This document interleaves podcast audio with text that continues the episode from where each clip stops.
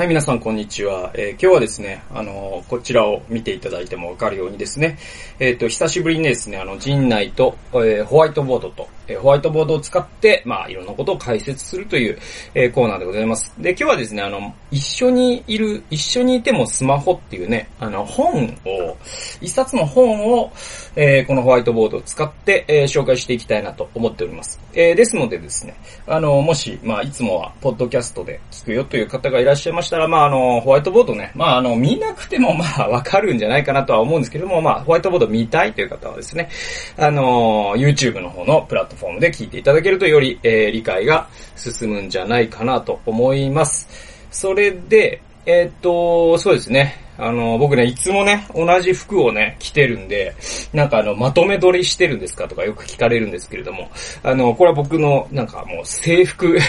化してて、あの、僕の場合はあの、フリーランスで、あの、基本的に、こう、ミーティングであったりとか、いろんなですね、出張とかですね、そういう外で出かけて人と会う用事なんかがなければ、家で、自宅で仕事してます。えー、なので、出勤はないんですね。えー、なので、えっと、大体まあ、午前中に家で仕事をして午後は出かけるみたいなことは多いですけれども、えー、基本的にこう、外に出かけて電車に乗るみたいなことがないときは、あの、いつも同じ格好してます。なので、えー、もうあの、私服の制服化みたいになってて、で、このね、あの、パタゴニアの、あの、ベター、ベターセーターっていうね、商品なんですけども、これがもう、冬に最高です。で、えっ、ー、と、このユニクロの、あの、ヒートテックの上に、このベターセーターを、もう毎日着てます。で、ガシガシ着て、ガシガシ洗って、で、ガシガシ着てガシガシ洗っても10年間着れるみたいな商品をやっぱりパタゴニアさんは出してくれてるので。これがユニクロだとやっぱ1シーズン、1シーズンとかですね、2シーズンでへたれてくるんで。えやっぱりですね、あの、コストパフォーマンス的に見ても、ベターセーター高いですけれども、すいませんね、えー、高いですけれども、まああの、結果的には結構実は安い買い物になるんじゃないかと。まあ、あの、イボン・シュイナードというね、パタゴニアの創業者の人は、あの、貧乏人には、えー、安物を買ってるお金はないっていう、そういうパラドックスを言ってるんですけども。えー、つまりまあ、あの、お金がない人ほどいいものを買って長く使った方が実は、あの、お金節約になるよみたいな話で。まあ僕の場合はこのベターセーターっていうのがまあ、僕のあの、制服なので、冬の間はもうほぼ毎日、えー、これを着てるので、ほぼ毎日同じ格好をしている、貧乏ちゃまみたいな感じに、えー、なっております。えー、という、なんだろう、パタゴニアの話なのか、衣装の話なのかよくわかんないんですけれども。えー、話をですね、あのー、戻しますと、えー、一緒にいてもスマホ、えー、こちらを紹介していきたいと思います。えー、これはですね、あのー、こと、え、去年のね、12月に僕は読んだんですね。シェリー・タークルっていう人が書いてて、えー、制度者から、えー、日本では2017年に出ている割と新しい本で。で、えっ、とね、えっ、と、確か、サブタイトルがございまして、一緒にいてもスマホ、えー、SNS と FTT だったかな？っていう、えー、SNS と FT、F、FTF か。FTF っていうね。えー、まあそういうですね、まああのまあ、タイトルからもわかるように、まあ、スマホですね。まあ、そのネット社会。で、特にまあ、スマホが一人一台になった、えー、今の社会で起きているいろんなですね、あの、弊害というものについて語っていくわけですね。で、じゃあ、私たちはその弊害を避けて、えー、逆にどうしていけばいいのかっていうことを、えー、語っている本でございます。で、この人はね、実はね、あの、その、アンチ技術っていうあるじゃないですか。あの、技術っていうのは人の生活を脅かすからすべからく悪いものであって。で、そういうものをこう、ローテックで生きていこうよみたいな考え方ってあってね。で、僕はそういうものとはちょっと、あの、全然 違うんですよね。あの、僕のことをそう思ってる人も、もしかしたらいるかもしれませんけども、そうだとしたら誤解で。で、僕は多分、多くの人、平均的な日本人よりも技術の恩恵をむしろ受けている類の人間だと思います。え、例えばですね、あの、エバーノートという情報処理の、あの、ソフトウェアがあって、多分僕は日本でも、あの、有数のそれを使い倒している人で、で、これってシームレスに自分の、あの、インプ、あらゆるインプットした情報を、まあ、パソコンであり、えー、スマホであり、いろんなデバイスで見ることができて、それでまた情報を共有することができたりして、で、こんなに便利なものって多分僕はもう他に思いつかないんで、なんだろうな、あの、もう10年前とはもう仕事の仕方すら変わったなっていう感じがしてます。で、えー、あの、Google のね、カレンダーも使い倒してますし。えー、じゃあ、だけど技術の、じゃあそれ、だから技術っていうのはすごくいいものであってってなると、それはもう一つのバカなんですよ。はい。技術っていうのはすべからく悪いものであるっていうのは一つのバカのあり方なんですけど、技術っていうのはすべからくいいものであるっていうのも、もう一つの、もうワンサイドの、えー、アナザーバカなんですね。なので、あの、大事なのは中間を行くことで。で、えっと、このね、タークルっていう人は、えっと、中間の人なんですね。で、何を隠すと、この人ね、MIT、あの、マサチューセッツ工科大学のね、技術者なんですね。で、あの、ロボットとかを開発してた人なんですよね。で、そのロボットとかを開発していって、これがまあ人間を幸せにするんだって信じてやってきたんだけど、でもちょっと途中からなんか様子がおかしくなってきて、で、彼女は自分のことを技術否定論者だ、じゃないよって言ってるんです。まあ僕と同じように。え、じゃなくて、彼女はそうじゃないんだ。技術を否定したいんじゃないと。私はこの本でやりたいこと、そしていつもケアしていることは、会話信奉論者なんだって言ってるんですね。会話というものを推進していく必要があると。で、それにとってスマホっていうのは百害あって一理なしかもねっていうのが、まあ彼女が言いたいことなんです。で、えっ、ー、と、その会話っていうものを推進するっていう、まあ、会話っていう一つの単語で彼女を表すんですけども、その会話はすごく深いものを表してるんですよね。彼女が言う会話っていうのは、私たちが考えるなんだろう、立ち話をするとか、そういったレベルのものではなくて、もう人間の社会性を育むような意味での深い意味の会話なんですね。で、えっと、彼女が依拠している、この本を書くにあたって、彼女が依拠している一冊の本があって、それがヘンリー・ソローという人が書いた、ウォールデンっていうね、湖畔の生活っていう、えー、これも古典中の古典で、あの、ぜひですね、あの、シンプルライフとかミニマリズムとかに興味があるという人、えー、コンマリさんの考え方に共鳴してますよ、みたいな人は、もうウォールデン、ソローのね、ウォールデン、後半の生活を読んでなかったらちょっとモグリなんじゃないですか。あの、これから全て始まってますから。はい。あの、ぜひ読んでいただけたらと思います。で、えっ、と、そのウォールデンって、実はね、そのシンプルライフの、えー、まあ、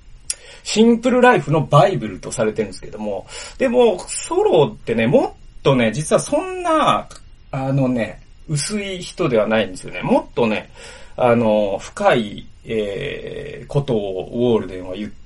ていて、で、実際に読むとですね、彼はただ、あの、ソロに関するよくある誤解は、ソロって要するにアメリカの黒板五郎さんでしょと。北の国からでしょって言うんですよ。でもね、ちょっと違うんですね。またね、あの、黒板五郎が浅いって言うんじゃないですよ。黒板五郎は深いです。だけれども、もう、えっ、ー、と、ソロの、いわゆるその、フラノにね、東京から移住して、えー、自分で丸太小屋を作って、ジュンとホタルと暮らすという、まあ、そのあり方っていうのはソロとは非常に似てるんですよ。ソロもその都会の喧騒から離れて、ウォールデンという、えー、湖のほとりに、えー、自分で丸太小屋を建てて、で、自給自足の生活を送るんですよね。えだけど、えー、ソロは、じゃあそこで一人で、その、もう都会の喧騒とか技術とかね、えそういうものから距離を置こうっていうだけの人じゃないんですよね。そうじゃなくて、適切な距離を保とうとした人なんですよね。え現にですね、彼の、その、えー、アメリカの家ってね、あのー、なんて言うんでしょうね日本でいう縁側ですわ。その、玄関の、えー、開けたところに、デッキがあるじゃないですか、アメリカの家ってね。で、そのデッキに椅子を置くじゃないですか、ロッキンチェア的なものを。で、ソロの家にはですね、そのデッキに三脚の椅子があったと言われてるんですね。で、ソロはその一つ一つに名前を付けてるんですよね。で、一つ目がここにある、ごめんなさいね。えー、孤独。ね。ソリテュードっていうね。えー、で、ここにちょっと書いたんですけども、ソリテュードとロンリネス。これ違うよってソローが言ってるんですね。で、えっと、まあ、あえて日本語に訳すなら孤独っていうのはソリテュードですね。で、えっと、ロンリネスって孤立なんですよね。だから孤立と孤独は違うよってことですね。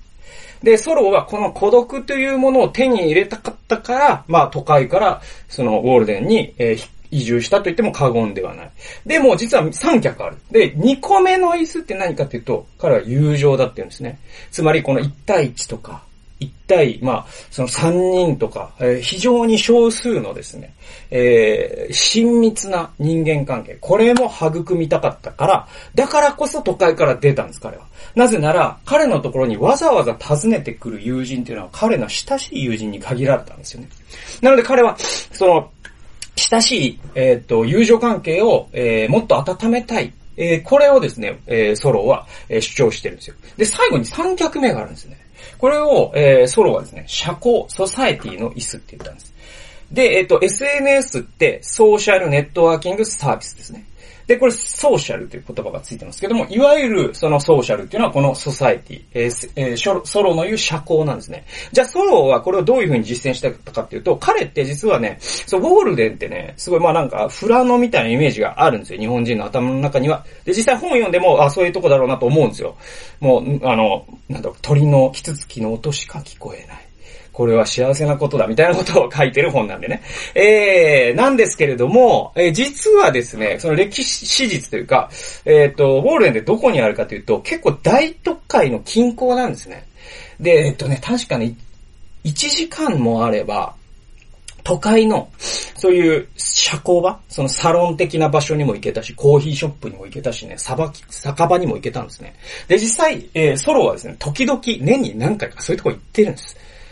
で、そこで何するかっていうと、普段、こう、深い友情では、えー、なかなか、こう、得ることのできない新しいアイデアを持った人に会ったりとか、そういうふうに、こうね、あの、社会性を広げていく場っていうのを実は彼は持ってたんですね。で、これはやっぱ黒板五郎にはないじゃないですか。五郎さんはまああの、あるって言っても、中畑のおじさんとかですからね。えー、なんでそこがやっぱ揃うと。で、なんでソロがそういうものを必要としてるかっていうと、彼は実はその、ただのナチュラリスト、その自然活動家というか、その自然、えー、主義者ではなくて、えー、彼はですね、その自然主義という実践を通して、この社会に影響を与えようとしてた人なんですね。なので彼は、まあ、いわばこう、思想家みたいなえー、人でもあるので、えそういった社交なしには自分の影響力っていうのを保つこともできなければ、えー、なんだったらもう本だって出すことができないわけじゃないですか。人との協力なしにね。で、えっ、ー、と、このソロがこの順番を言ってるっていうのもすごく大切で、最初に孤独があるんですね。孤独がないと友情は生まれないんです。ね。孤独がないと深い友情は生まれないんです。で、深い友情っていうのを、えー、育んだ人じゃないと社交の場に行っても、あんまりメリットはないんですね。いや、この順番がとても大切。で、えー、この、えー、著者のですね、えー、っと、タークルさんですね。えー、シェリー・タークル。これ女性ですよね。だからシェリーっていうんで。で、この、えー、タークルさんはですね、え、っと、えー、すいませんね。タークルさんは、スマホというものが、この3つの椅子すべてを破壊するって言ってるんですよ。スマホは人からソリテュードを奪うんだそして次に、スマホが人から友情を奪うんだと。そして最後に、スマホは社交すらも奪っていく。っていうことを、まあ、この、かなり長い本なんですけども、その中でま実証していく、いろんなデータとかですね、えー、彼女の研究を通して実証していくという、えー、非常に面白い本でしたね。で、まあ、あの、まあ、網羅的に説明することはね、ちょっとね、僕の能力を超えてるんですけれども、あの、僕が抜粋した箇所をね、ちょっとね、あの、紹介しながら、あの、こう、説明していきたいと思います。なので、ちょっと長い動画になっちゃうかもしれないんで、えすげえ暇な時に聞いていただければと 思います。で、あの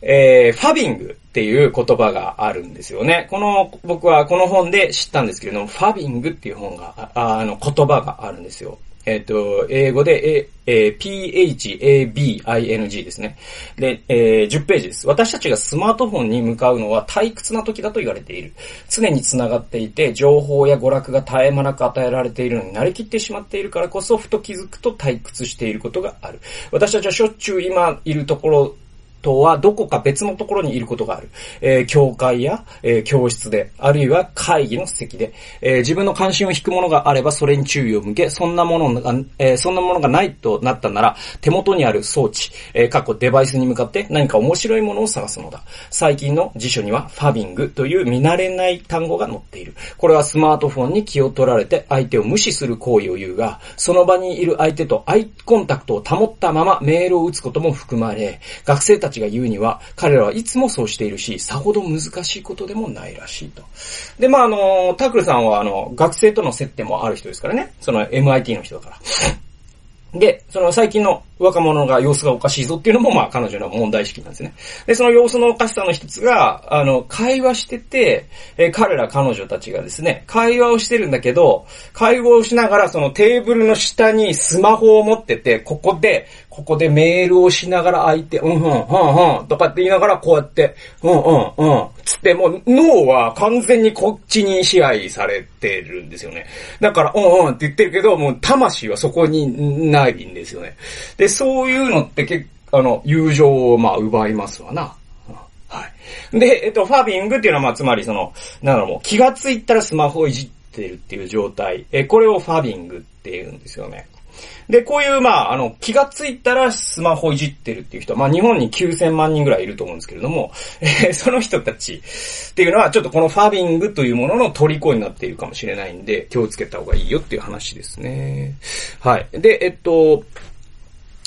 で、えっと、会話離れ。えー、さっきね、そのタグさんって、その技術反対論者じゃなくて、会話促進論者だって僕言いましたよね。で、その会話離れとデジタルネイティブ世代っていうのが、えー、どういう風な関係があるかっていうのを P11 ですね。11ページ。えー、そういうことが積み重なった結果が会話離れとなると。開放型、過去、オープンエンディッドの、え、自発的な会話やアイディアと戯れる会話。傷つくのを恐れず面と向かって行う会話は滅多に行われなくなった。そういう会話の中にこそ共感や親密さが芽生え、社会的行為、えー、かっこソーシャルアクションの力がつくというのに。え、教育上、え、職業、職業上の有意義な協調心が育つのもその種の会話の中であると。で、会話っていうのはただ、その、情報を得るっていうだけではなくて、その中でこそ私たちはその社会性を養うんですよね。で、人と謝るときにはどんな顔をしていいのか、人がすごく謝ってるときにどういうふうにフォローしていいのか、え、自分に怒りがあるけれども、それをどのように言葉で、え相手を傷つけずに表現できるのか。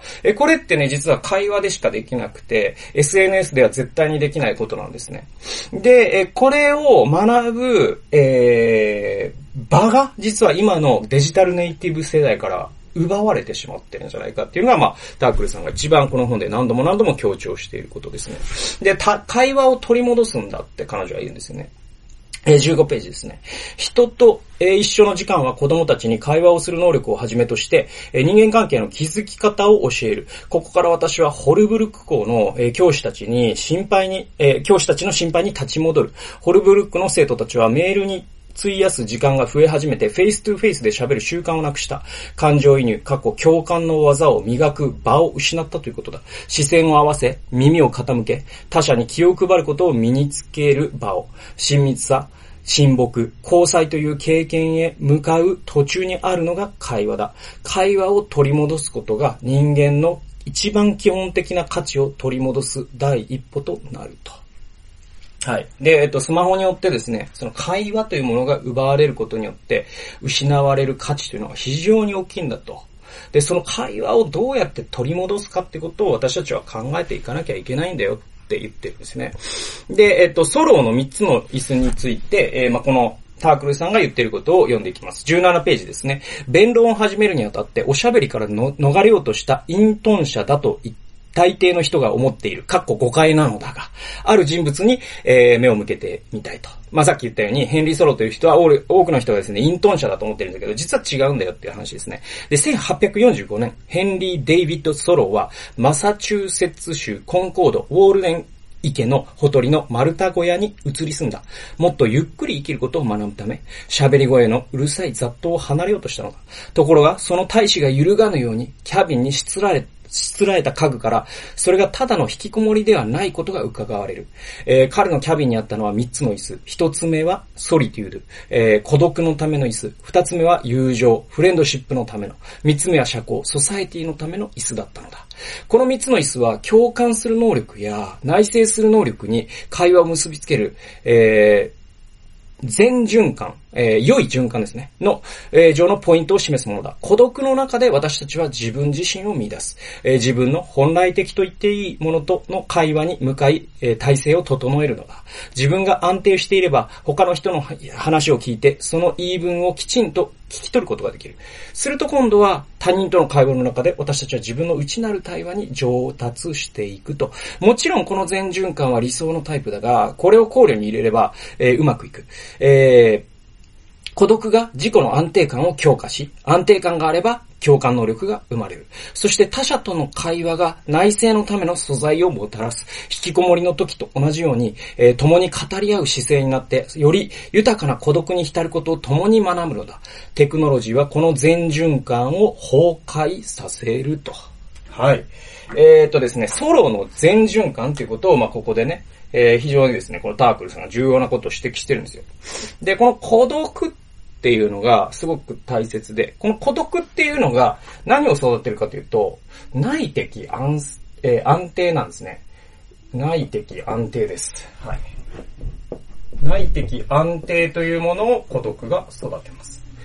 つまりこの自分の内側が安定するんですよね。孤独というもので自分と対話をすることによって、あ、自分ってこういう気持ちがあるんだな、えー、過去のこういう、えー、辛い気持ち、辛い思い出にはこういう意味があったんだなとかですね。そのような自己との対話ですね。で、まあ僕のはキリスト者ですので、それがまあ祈りでもあるんですけれども、えー、これまああの、まあ言ってみたらこれ、クリスチャンの場合は祈りとほぼイコールと考えてもいいかもしれません。神の前に静まるということですね。で、これがですね、内的安定をもたらすんです。えー、そしてこの内的安定がある人は何ができるかというと、友情を育むことができるんですね。また、社交を持つことができるんですね。えー、なぜなら、えー、内的に安定しているからこそ、他の人の意見を真摯に耳を傾けることができるんですよね。自分が安定していないとですね、他の人の意見に、えー、揺らいじゃうんですよね。ええ、自分って間違ってるんじゃないかしらとかですね、自分に自信がない人って他の人の話をちゃんと聞けないんですよね。え自分に自信があって、自分内的安定を持ってる人は他のの人の話をちゃんと聞けて、そのアイディアをさらに次の孤独、つまり、えー、自分と向き合う時間に、ここで得た情報や着想を活かすことができるんです。そうするとその人はますます内的に安定していきますね。えー、このようにですね、これって、好循環。グッドサイクルじゃないですか。はい。グッドサイクルですね。はい。グッドサイクルが生まれるわけですよ。はい。ところが、えー、スマホは何をするかというと、まず、このソリテュール、これを奪うんですね。さっき言ったファビングって、えー、この孤独の時間をゼロにしてしまうんです。ファビングによって。えー、何か手持ち無沙汰の時に、えー、例えばね、移動している時に、今までだったらスマホのない時代ってね、例えばね、あの、長時間、えー、汽車に揺られる時、えー、飛行機に乗る時にですね、車窓から、えー、山を眺めながら、ああ自分の人生ってこうだったなとかですね、えー、これから10年どうしていこうかなとかって内政の時間が持てたんです。えー、ところがですね、現代、10時間、例えば、えっ、ー、と、長時間ですね、えー、汽車に乗り、また、えー、電車に乗り、えー、飛行機に乗るときに、我々の手元にはスマホがありますね。そうするとネットニュースを見たりですね、SNS の投稿を見たり、えー、絶え間なくこうずっとですね、脳内でそういうことを、えっ、ー、と、その画面から得る情報をですね、えー、垂れ流されていると、孤独というものが完全に奪われちゃうんですね。で、実際に、そのデジタルネイティブ世代という人たちの中に不安障害というえー、はい。不安障害というですね、症例が、ものすごい率で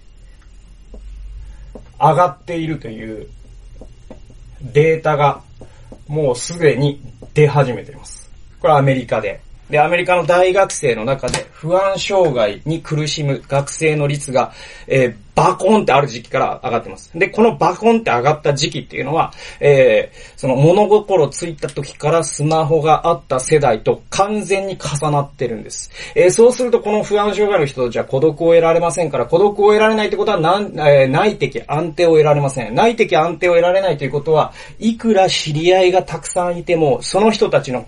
声に真摯に耳を傾けることができません。そうすると有益な情報やアイデアを持つことができません。そうするとますますこの孤独の質が低まっていきます。というバッドサイクルになっちゃうんですよね。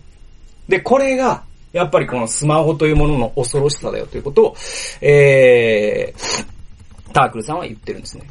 で、いろんなですね、実験結果であったりとかですね、あの、調査、研究が、えー、紹介されているんですけれども、僕はすごく面白かったのは、あのー、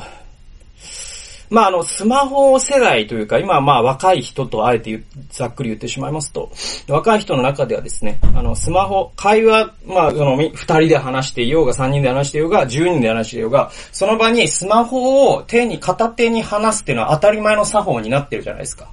で、なんだったらもう会話しながら調べたりとかして、当たり前になってるじゃないですか。で、調べるときに、ちょっと調べていいとかもなしに。基本的にもうオープンになってて。で、自分しか見れないと、もしかしたらメールをチェックしてるかもしれない。SNS をチェックしてるかもしれない。なんか調べてるかもしれない。それ、そういう作法が当たり前になっているんですけれども、えー、で、なんかね、最近のね、アメリカの大学生の、えー、結構ね、共通認識に、えっ、ー、と、なったかな。えっ、ー、とね、3人ルールだかっていうのがあって、えっ、ー、とね、に、えっ、ー、と、二人、二人ルールか三人ルールか忘れちゃったけど、これタークルさんの本で知ったんですけれども、えー、どういう話かというと、例えば8人で話してたとしますね。えー、誰か話すじゃないですか。で、一人が話してますね。えー、そうすると、えー、僕が話してるのを聞いてる人だとしますね。そうすると、えー、僕入れて8人だとすると1人が話してます。僕は7人、7分の1ですよね。で、7人のうち2人がえー、この人の話を聞いてれば自分はメールに集中していいっていう暗黙のルールがあるんですって。怖っって思ったんですけれども、怖い。すげえなぁと思うんですよね。ってことはそれってさ、もう8人の対話とかじゃないよね。とかなってくるんですよね。はい。で、えっと、えー、実験結果の話に戻りますと、31から32にね、こういう、えー、箇所があるんですね。えー、いくつかの研究によると、テーブルの上にスマートフォンがあるだけで、過去電源が切ってあっても人が喋る内容が変化すると。えー、邪魔が入るかもしれないと思えば、会話は論争になりにくい。あまり大した内容影響を及ぼさない話題を取り上げた軽めの会話に終始するのだ。そしてスマートフォンが目に入るところでの会話は共感というつながりを締め出してしまう。え二人の人間が話しているとして、すぐそばの机にスマートフォンがあると、二人とも相手とのつながりがスマートフォンがない時よりおぼつかなく感じる。沈黙しているスマートフォンさえもつながりを邪魔するんだ。すごくないですかこれ。はい。えー、これも調査研究では分かってるんですって。だから、あの、僕と皆さんのうちの誰かがですね、二人で話してる時に机に電源を切ったスマートフォンがあるだけで会話の内容が浅くなるんですって。やっばって思うじゃないですか。だから僕ほんとスマホ持ってなくてよかったなって 心から思っていますね。はい。で、ましてや、ましてやスマホを見ながら話す親ですよね。はい。はい。で、えー、さっきのね、あの大学生たちの不安障害の話をしましたけれども、えっ、ー、と、この共感能力っていうのも実は内的安定からももたらせる、さ、される、すごく大切な社会を生き抜く上で、えー、大切な能力に共感能力というものがあります。はい。この共感能力というものが、えー、何をもたらすかというと、私たちが社会でも、えー、生き抜くすべてです。ほぼね。共感能力ってつまり、相手がどんなことを感じていて、今どんな風に思ってるかっていうことを、えー、自分もそれを思んぱかって適切な対応ができるっていうことだから。だから、共感能力がないってことは、もうなんだろうな。もうあのこの社会を目を隠しながら歩いていると言っても過言ではないぐらい危険なことなわけですよ。すっげえ怒ってる人に、つまらない冗談を言ってしまうかもしれないんですよ。謝るんじゃなくて。共感能力がないってことはそういう危険があるってことだから。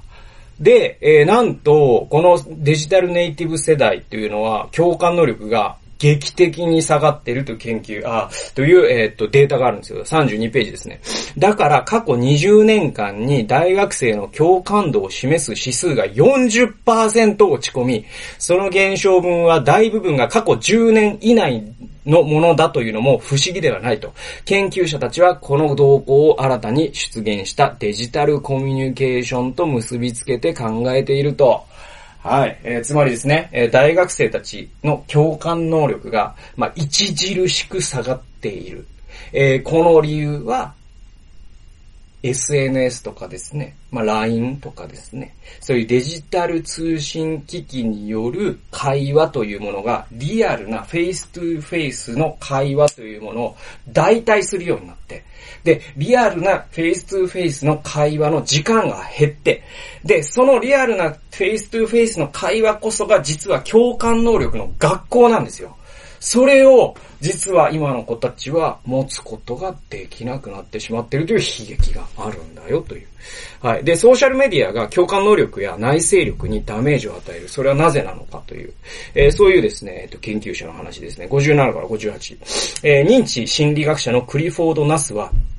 メディアとの接続を多用していると自覚する女子たちと、えー、オンラインにいる時間が少ない女子たちの情緒的発達を比べてみた。接続を多用する女子は他人の感情を識別する能力がそれどころか自分自身の感情を識別する能力もあまり高くなかった。仲間にあまり受け入れられていないと感じているし、ソーシャルメディアをあまり利用しない女子たちのようには、えー、友人たちと交流してポジティブな感情を抱かない。オンライン生活活は共感の喪失や内内省能力の低下と繋がっていたのだ。それもさほど意外なことではない。自分の一部しかその場に存在していない。つまり、上の空であれば、人が話していることに含まれる言外の感情的、非言語的意味や捉えを捉え損ないやすい。そして自分自身の感情にも注意を意識、集中していないわけだと。はい。えー、さっき言った、まあ、その、スマホをチラチラ見ながら会話をするということの何が問題だかというと、それは相手にとって失礼だというだけではなくて、自分にとってもデメリットしかないんですよ。なぜなら、会話っていうのはもう、実はね、人間の、その、なんだろう、こう、人間の、その、顔面の、えー、血の巡りとかの情報量ってすごいって言われてて、えー、その、人ってね、その顔色を見た時にその人が怒ってるか、えー、悲しんでるのか、それとも喜んでるのかっていうことがわかるという驚くべき能力を実はこの長い年月をかけてですね、獲得してきたんです。えー、なぜならそれが自分の生存に関わるからなんですよね。それまあ進化し、えー、生物学という分野で、えー、最近立証されてきてるんですけども。で、その非言語の情報量って、えー、実はですね、その言語による情報量の何倍もの情報量が実はあると言われてるんですね。これがですね、実はその、音声だけの通話、そしてテキストメッセージだけのやりとり、えー、あるいはその、どえー、スカイプ的なね、こういうやりとり、そして、 face to face の、えー、リアルな会話。の情報量が、え格段に違うということの理由になってるんです。ところがですね、スマホを持ち出しながら、えっ、ー、と、チラチラ、これをスマホを見ながら会話してると何、どうなるかというと、その相手の膨大なその感情の情報量とかを完全に見失っちゃうんですよね。えー、それのみならず、自分のな、心の中でそれによって何が起きてるかということも見失っちゃうんですよね。そうすると、この相手とのその共振作用というかですね、それってまあ、会話ってこう人と人が奏でるシンフォニーみたいなものだとするとですね、それがもう著しく音痴になっちゃうんですよ。自分が発してる音程もわかんなければ、他の人が発してる音程もわかんねえと。もうこれ問題ですよね。えー、なので、今の若い人たちがまあの中で生きていくことが非常に苦しいものになってしまっているという。はい。で、えっと、まあ、あの、ソリテュードとロンリネスっていう話があって、えっと、これ面白かったんですよね。えっと、89ページでね、ですね、パウル・ティリヒの素晴らしい記述があると。パウル・ティリヒという人はですね、これ実存主義神学者と言われるですね、アメリカの神学者なんですけれども、えー、この人がこういうことを言ってるんですね。えー、言語の中に一人きりでいる苦痛を表現する孤立、かっこ、ロンリネスという言葉が生まれた。そして、一人きりでいるという恵みを表現する孤独、ソリテュードという言葉も生まれたと。で、一人であることっていうのは、え苦しみにもなれば、祝福にもなるわけですね。で、苦しみになる方の言葉は論理です。えー、孤独なんですね。あ、孤立ですね。なんですね。で、恵み、えー、恩恵の方、一人でいる恩恵っていうのは、えー、英語で言うとソリっていう、まあ、孤独なんですね。で、え、続けて、え、孤独、孤立は私たちに愛着が最も必要な幼稚期に愛着の欠乏から生まれ、え、感情的にも身体的にも痛みを伴う。孤独とは、え休んじて建設的に一人でいられることであり、まさにその幼少期に人間的なつながりをうまく結べてからできていく。しかし、もし孤独を経験しながら、あしなかったら、今ではよくあることだ。えー、私たちは孤立と孤独を同一視するようになってしまう。えー、そこには私たちの体験が貧弱になったことが反映されている。孤独の喜びを知らないとしたら、孤立の恐怖しかわからないことになるんだと。で、まあそのスマホにはですね、中毒性があるっていう話を僕、この動画でも、えー、他の動画でも何度も説明してますけれども、その中毒性の一つは実は承認欲求と言われるもので、えー、人と繋がっていないと不安っていうものがありますよね。で、それが実はその人々をスマホにえー、駆り立たされる、えー、すごい一つの大きな要因になってると言われてるんですよね。で、その、じゃあ、その、そそう SNS に駆り立たせる、えー、原因は何かというと、えー、その論理ネスの、怖がるからなんですよね。でも、なんでじゃあ、もうそもそも論理ネスを怖がるようになるのっていうことは、えー、理由は何かというと、そのソリっていうのの幸せを知らないからなんです、その人が。で、ソリテュードの幸せを知らないのはなんでっていうところまで立ち返ると、実は、幼い時の愛着形成、愛情形成ですね。えっと、なんだっけ、えっとね、えっと、アタッチメントか。アタッチメントの形成というのが、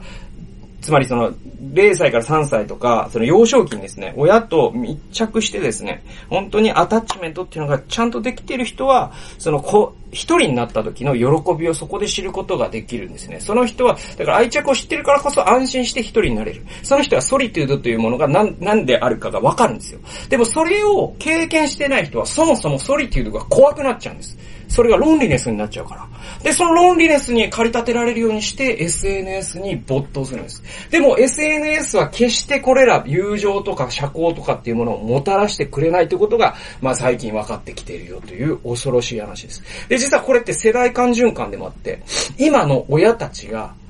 愛着形成を子供に、幼少期の子供にしていく上で、これもスマホが大きな障害になってるよっていうデータが次々と出てきています。どういうことかというと、例えばですね、あの、まあ、えー、その2歳3歳の子供たちに親が、えー、静かにしておいてほしいから、まあ、スマホで動画を見せたりとかですね。あるいはその子供たちが遊んでる時に自分はメールをずっとしてたりとかですね。で、それって愛着形成にすごくえ大きなトラウマというか、傷を残すことが分かってるんですよね。でですね、実はそのアメリカでは、あの、公園とかでね、あの、お母さんが、子供が遊んでるのを見るわけですよね。で、特にちっちゃい子供とかだと、3歳、4歳とかだと、その遊具の高いところに登って落ちてしまったりとか、遊具に手を挟まれてしまったり、足を挟まれてしまったりとかですね、子供同士で殴り合いをして怪我をしてしまったりとか、そういう事故ってまあ、子供だからあるんですよ。それはもう昔から変わらないんです。でも、えー、近年、そういう事故がすごい増えてるんですって。でも、お母さんの見守りが減ったわけじゃないんですって。これどういうことかっていうと、お母さんは見守ってるんです。見守ってるけど、スマホ見てるんですよ。だから、子供は見てないんですよ。だから事故が増えてるんですよ。これってちょっとやばくないですか？で、で、このように扱われた子供たちが、まあ、ロンリネスを恐れるようになるのは不思議ではなくて、そしてロンリネスを恐れるようになった子供が SNS に没頭することも不思議ではなくて、その子供が親になった時にまた子供にロンリネスを恐れるように育ててしまうということも不思議ではなくて、これって世代間の、ま、スマホによる悪循環ですよね。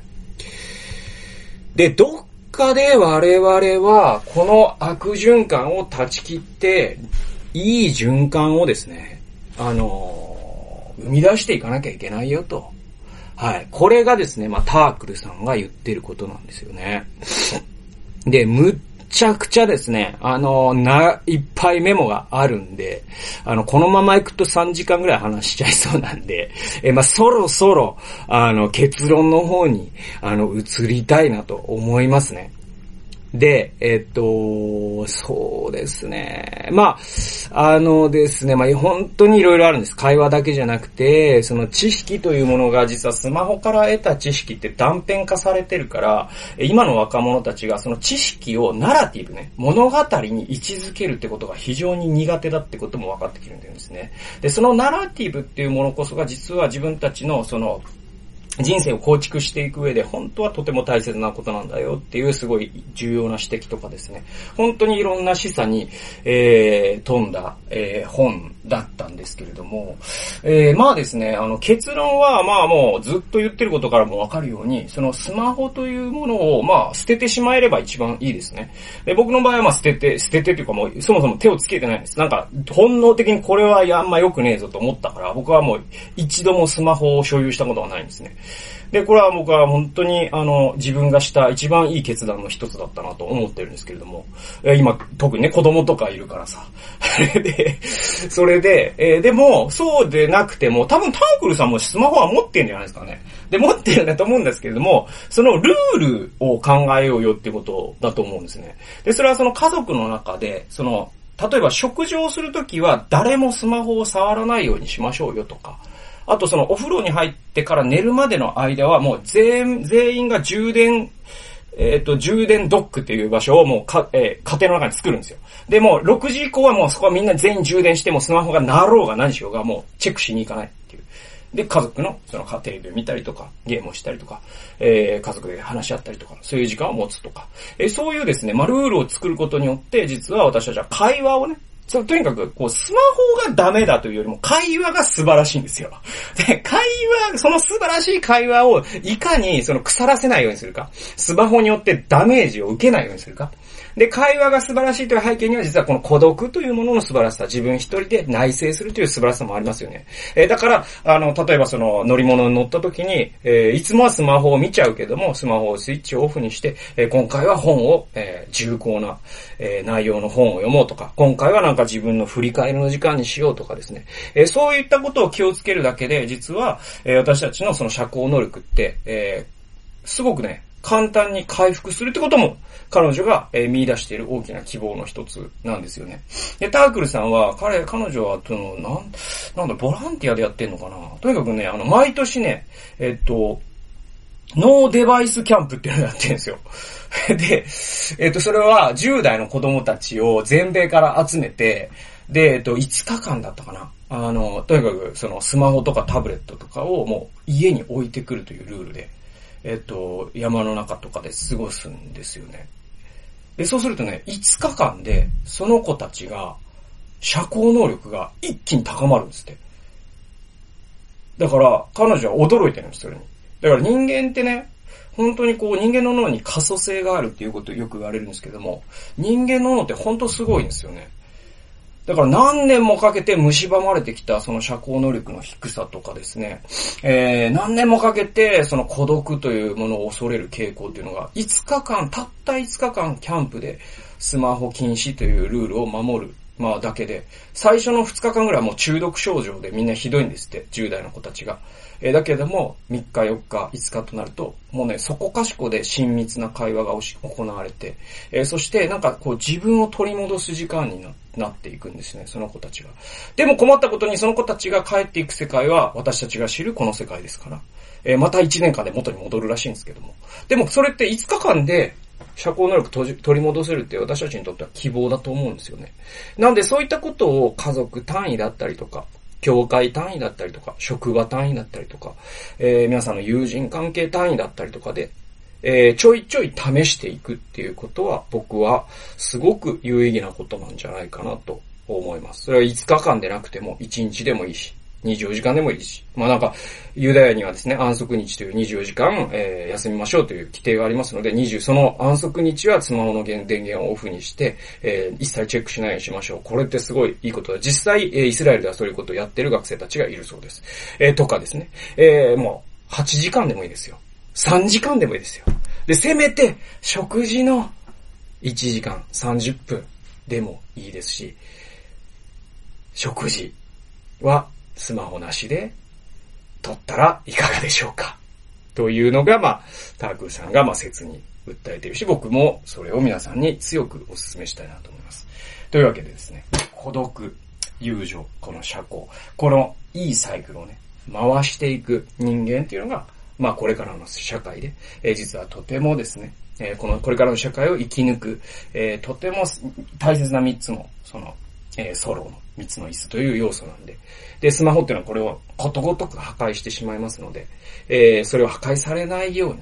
えー、工夫しながらですね、えー、皆さんも生活していかれてはいかがでしょうかということで、非常に長くなりましたけれども、えー、最後までお聴きくださりありがとうございました。それではまた次回の動画及び音源でお会いしましょう。さよなら。